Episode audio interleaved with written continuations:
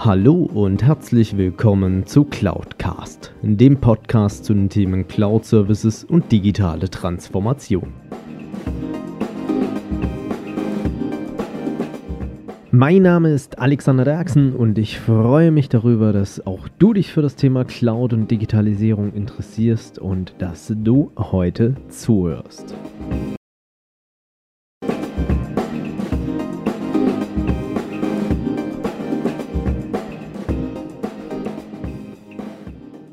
Hallo und herzlich willkommen zur Folge 62 von Cloudcast. Ja, ähm, es gibt immer wieder Themen, wo man sich manchmal doch dann nach einer gewissen Zeit hinterfragt, ähm, was hat es denn damit auf sich?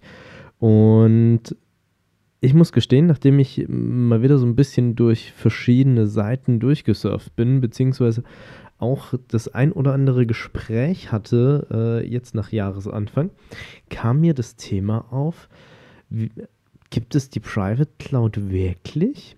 Also bitte nicht falsch verstehen, aber wir unterteilen ja seit Jahren irgendwie diese ganzen Clouds da draußen in eine Public, in eine Private und in eine Hybrid Cloud.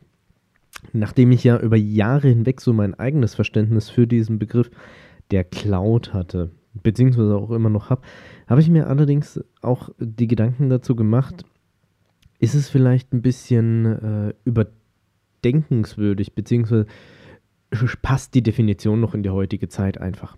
Also das, was ich mal so mitgenommen habe, auch von einem Event, wo ich war, war das Thema Cloud, ist eigentlich alles, was erstmal nicht lokal bei mir auf der Maschine stattfindet.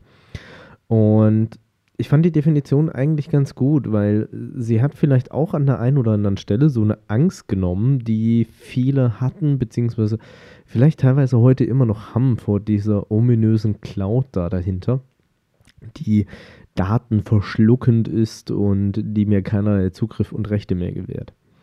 Doch es ist ja dann so, dass ähm, wir ja inzwischen diese Clouds unterteilen in private, öffentliche und hybride Cloud-Szenarien grundsätzlich so, was bei den meisten irgendwie als Verständnis, glaube ich, angekommen ist. Ähm, die Private Cloud ist das, was irgendwie bei einem Provider, der mir sehr vertrauenswürdig ist und irgendwie die Dienste nicht öffentlich anbietet. Ich weiß nicht, wie man es definieren soll. Also Private Cloud war so dieses ganze Thema, ähm, was die klassischen Hoster gemacht haben, beziehungsweise viele Systemhäuser da, da draußen. Wobei mir sich da inzwischen sehr stark die Frage stellt, ist es wirklich noch Cloud oder ist es eigentlich nicht eher am Ende des Tages Outsourcing? Viele wissen inzwischen, spätestens nach, seit meinem Interview mit Robert Sieber, ähm, die Cloud hat eine gewisse Flexibilität für mich. Sei es egal, ob es jetzt die ähm, öffentliche, die private oder die hybride Cloud am Ende des Tages sein muss. Aber ich habe dort die Möglichkeiten, ein Pay-as-you-go zu fahren oder äh, zu wachsen und so weiter und so fort. Und das, was ich vielerlei unter diesem Begriff Private Cloud irgendwie feststelle, beziehungsweise sehen muss da draußen, zumindest von den Angeboten, ist eigentlich mehr mm, ja, Outsourcing mit entweder verringerter Leistung oder ganz, ganz viel Leistung darin. Gibt es äh, die unterschiedlichsten Mischformen da dazwischen. Aber ich habe dann auch immer so diesen Punkt Mindestvertragslaufzeit, Mindestabnahmemenge und so weiter. Und daher habe ich mir dann halt so ein bisschen auch die Frage gestellt, ist es vielleicht nicht ähm, eher sogar eine falsche Definition da dahinter? Vielleicht wäre die richtige Definition sogar für eine Private Cloud eher dieser IT-Dienstleister im eigenen Unternehmen. Also sprich die IT-Abteilung am Ende des Tages. Weil es steht ein gewisser Hardware-Asset bzw. gewisse Ressourcen zur Verfügung, mit denen ich Services nach draußen hin ermöglichen kann. Sei es das Thema E-Mail, sei es das Thema Dateiablage oder sonstiges. Natürlich machen solche Kostenverrechnungen in der Regel meistens nur die großen Unternehmen und jetzt nicht der Mittelständler mit 100 Mitarbeitern um die Ecke. Doch glaube ich, ist diese Definition von einer Private Cloud, die ja dann erstmal nur komplett geschützt und nur mir persönlich zur Verfügung steht, vielleicht sogar erstmal die richtige. Und wer sagt denn, dass eine Public Cloud nicht auch zu einer Private Cloud werden kann? Bei den Public-Anbietern sprechen wir immer von Microsoft, Amazon oder auch einer Google.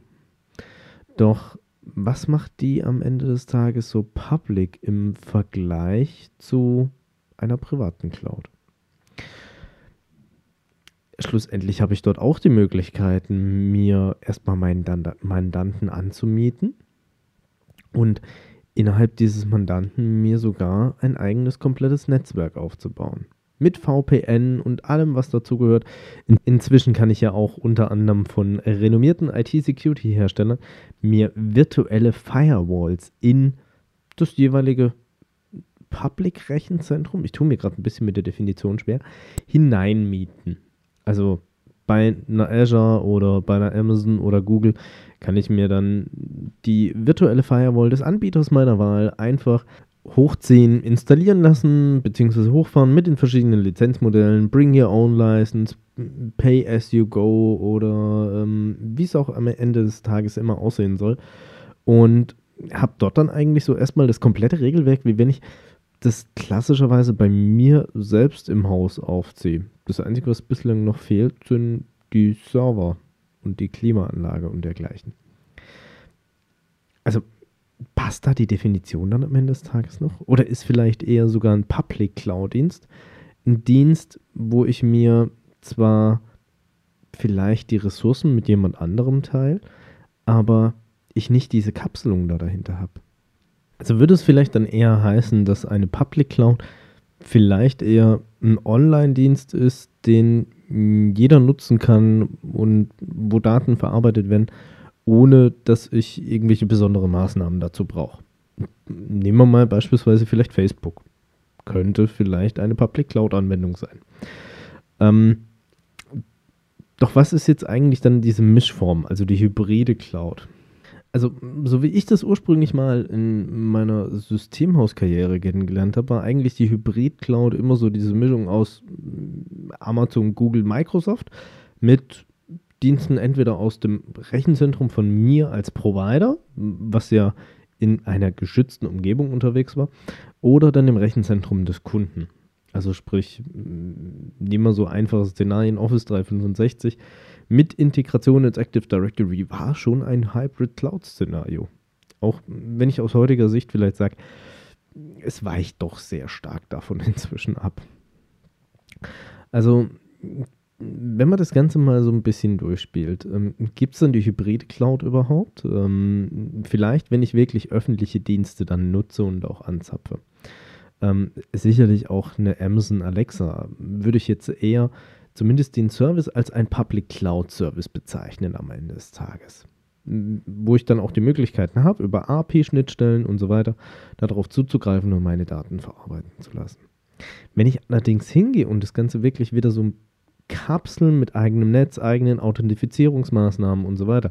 Also natürlich, wenn ich so eine API anspreche, habe ich ja auch meinen eigenen Authentifizierungscode, dass nur ich mit dieser API arbeiten kann und vielleicht nicht noch fünf andere und die Daten, die da dahinter verarbeitet werden. Das sind ja alles schon Themen, die ich allein aus äh, Gründen der DSGVO entsprechend machen muss.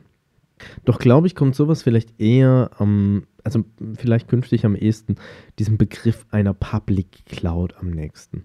Doch vielleicht hat es auch mit der Private Cloud im Umkehrschluss so ein bisschen das Szenario eigentlich auf sich, dass wir dort nicht von einer Private Cloud sprechen müssten, sondern von einer Public Cloud.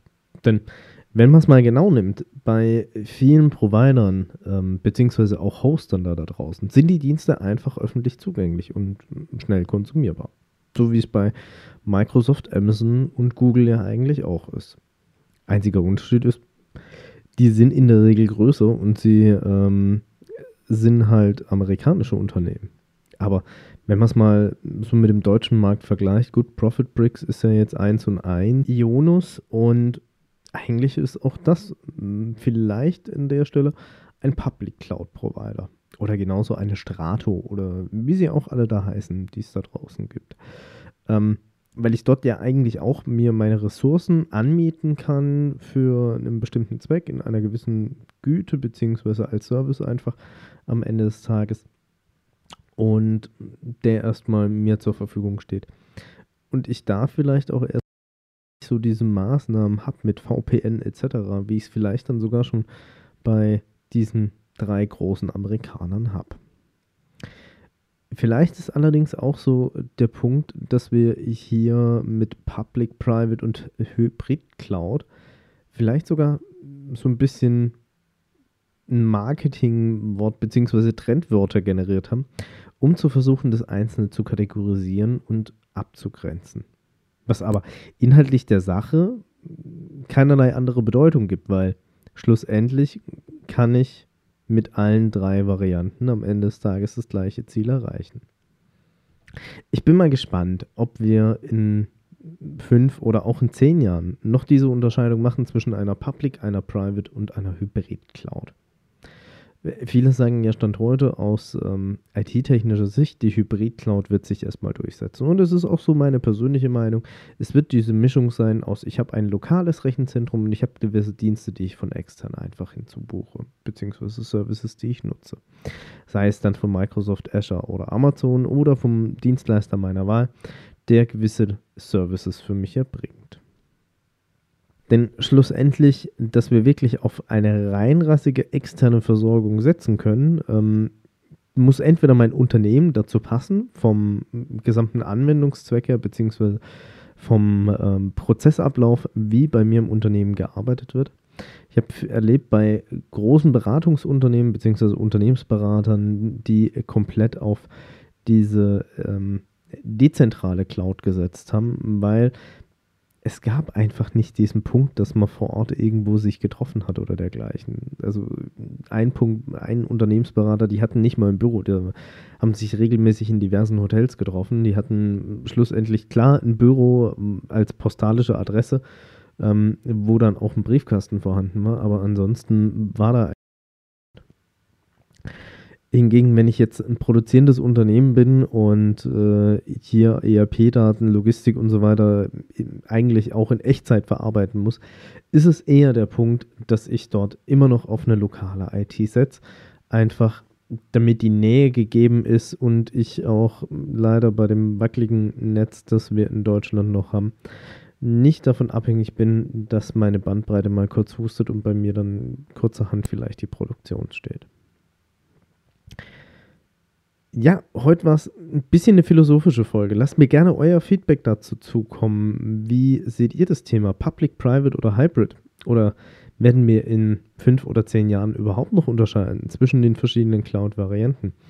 Ich freue mich da sehr auf eure Nachrichten. Also schreibt mir da gerne entweder an info at cloud-cast.de oder ähm, schaut auf den diversen Netzwerken vorbei, wo ihr mich findet und mich anschreiben könnt. Ihr findet mich ja auch auf Xing bzw. LinkedIn auch entsprechend auf der Webseite verlinkt. Ähm, oder einfach suchen nach Alexander Erksen, dann findet ihr mich da auch. Und lasst mir da gerne eure Nachricht dazu zukommen.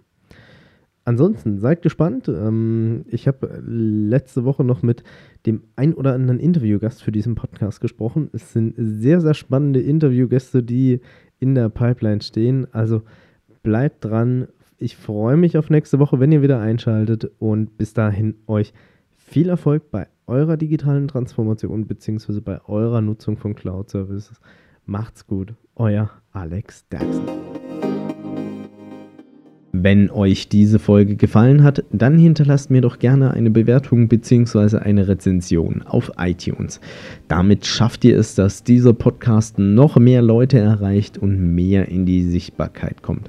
Ansonsten natürlich auch gerne teilen und äh, weiterempfehlen oder besucht auch gerne meine Webseite unter www.cloud-cast.de, beides jeweils mit C geschrieben.